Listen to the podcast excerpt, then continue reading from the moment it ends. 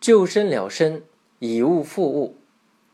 救一身了一身者，方能以万物复万物；还天下于天下者，方能出世间于世间。这段话的意思是说，能够通过自身了悟自身的人，才能使万物顺其自然，各尽其用；能够将天下交还给天下的人，才能从世间俗境中超脱出来。伊尹是商汤时期的一个贤人，起先他居住在申国郊外的荒野中，自耕自食，而以尧舜之道为乐。专心于修养身心。商汤曾几次派人带着礼物去聘请他，都被他平静的拒绝了。不久，他改变了自己的态度。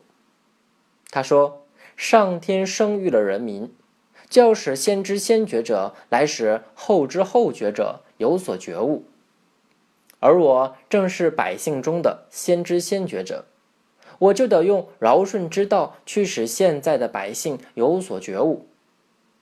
我不去使他们觉悟，还有谁能担此重任呢？在当时的伊尹看来，这普天之下的百姓，如果有一个人没有沾上尧舜之道的润泽，便有如是自己把他们吹入深渊一样。于是他要把匡救天下的重任单挑在肩上。他主动来到汤的宫中，辅佐汤讨伐夏桀，拯救百姓，成就了自己的功业。我是天下百姓中的先知先觉者，我有责任以自己的努力去匡正天下。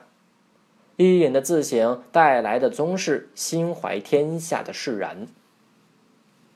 佛家认为世事变幻无常，是一个由烦恼与劳苦交织的火窟。假如不及时跳出，就得不到安乐。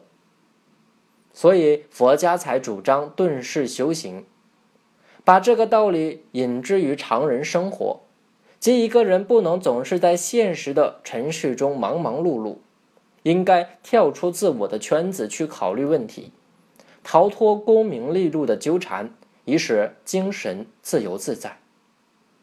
正所谓烦恼场空。